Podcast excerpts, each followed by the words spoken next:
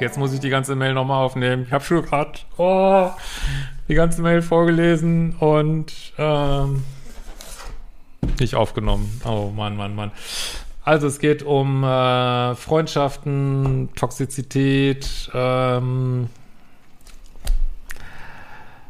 äh, falsche Verdächtigungen, so in so einem kleinen Ausmaß und äh, sehr schöne Mail auf jeden Fall. Ähm, Hallo Christian, ich mag deine Videos und deine Kurse sehr. Mein Leben hat sich äh, seit Sommer 18 dadurch grundlegend verändert und es ist mittlerweile gut so, wie es ist. Dadurch habe ich nämlich auch ich, sowie alle anderen Zuschauer deines Kanals, einen völlig neuen Blick auf meine eigenen Lebensumstände bekommen. Seit, seitdem dabei alles einmal genau zu hinterfragen. Das sind die alle Kategorien dabei. Job, Freundschaften und Liebe.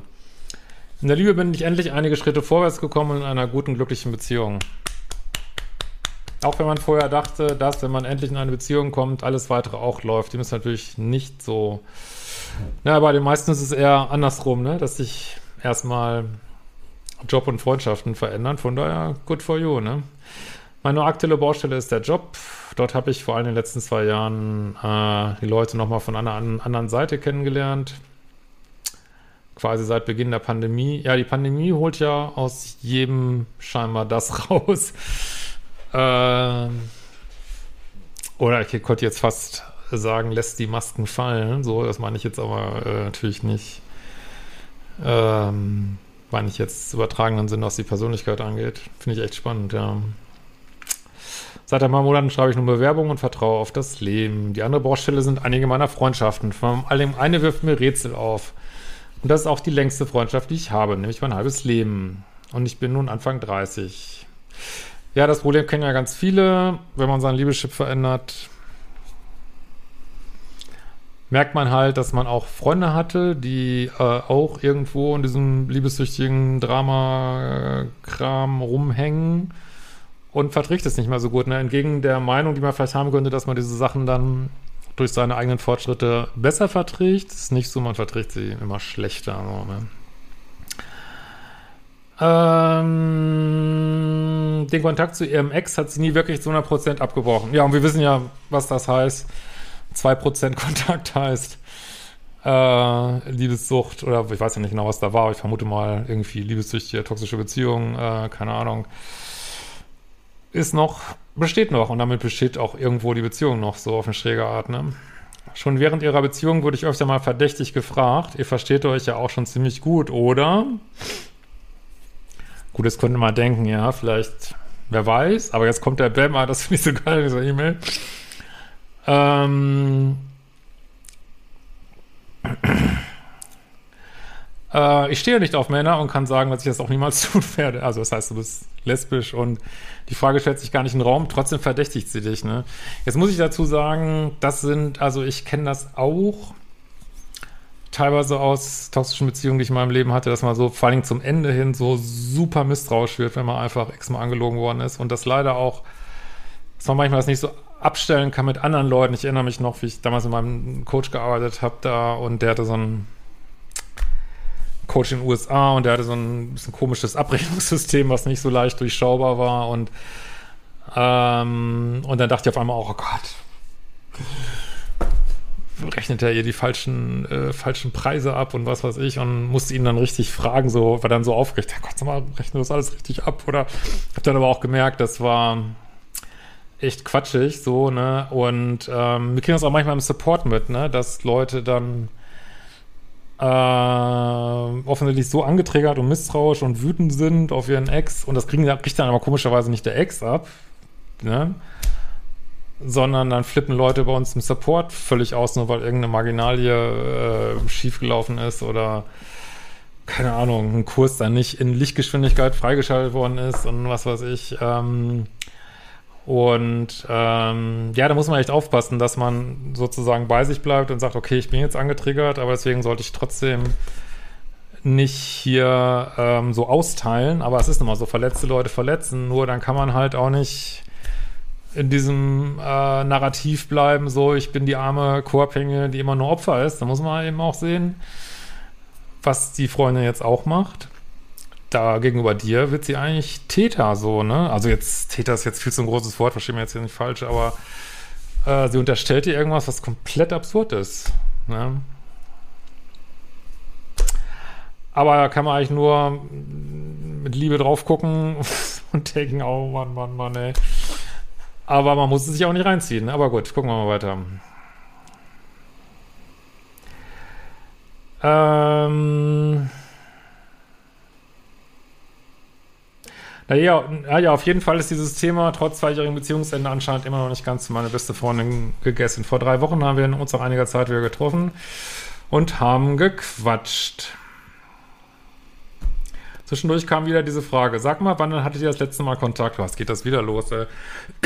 Ich habe ihr geantwortet, du schon mindestens anderthalb Jahre nicht mehr. Dann erzählt sie, warum sie fragt. Sie wäre letztens bei ihrer, der Mutter des Ex gewesen, also allein das ist schon, warum ist sie bei der Mutter des Ex? Aber vielleicht wohnt hier in so einem 20-Einwohner-Dorf, ich weiß nicht. Äh, und hätte mit ihr Quatsch. Der Mutter der Ex, nee, der Ex hätte der Mutter dann erzählt, dass ich ihm, also dem Ex, gesagt hätte, dass sie gerade jemand anderen kennenlernt. Also für diejenigen, die das jetzt nicht sofort verstehen, ich habe es auch erst nicht verstanden.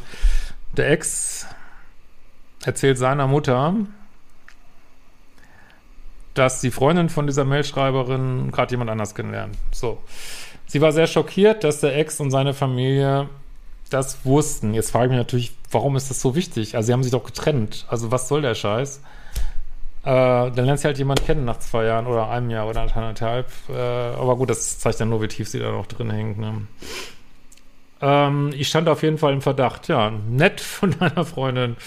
Und absurd. Also es ist einfach absurd. Also sie unterstellt dir quasi, dass du doch heimlich heterosexuell bist oder was und noch illoyal. Oh, das ist schon echt krass, ey, wirklich. Ey.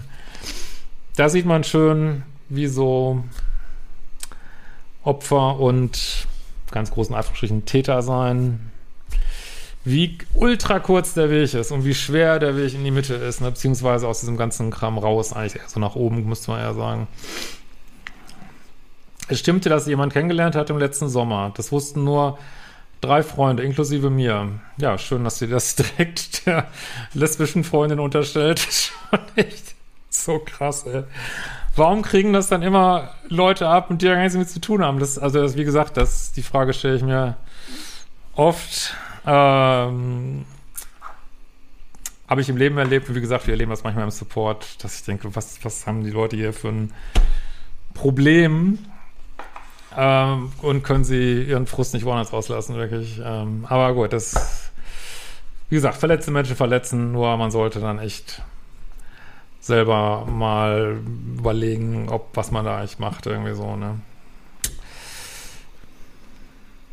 Man muss letztlich immer bei sich selber anfangen, ne?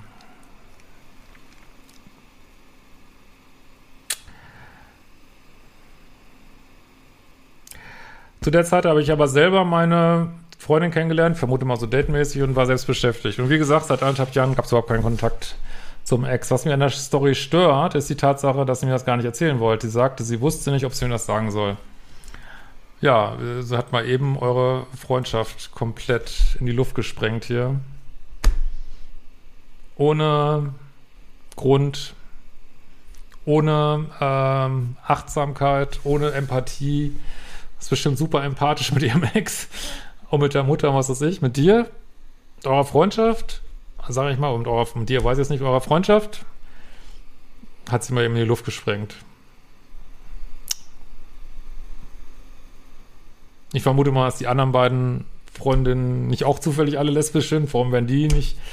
Und vor allen Dingen, warum muss es eine von den drei gewesen sein? Das, äh, und vor allen Dingen, was wir jetzt gleich noch hören, der Ex hat sowieso viel gelogen. Also ist ja die allerwahrscheinlichste. Wieso kriegt der nicht den Frust ab? Nee, aber dem wird hinterher äh, gedürdelt und loyale Freundin wird hier ins Gesicht gesprungen. Ey, oh, das triggert mich ja schon mal vorlesen an, ey. Oh.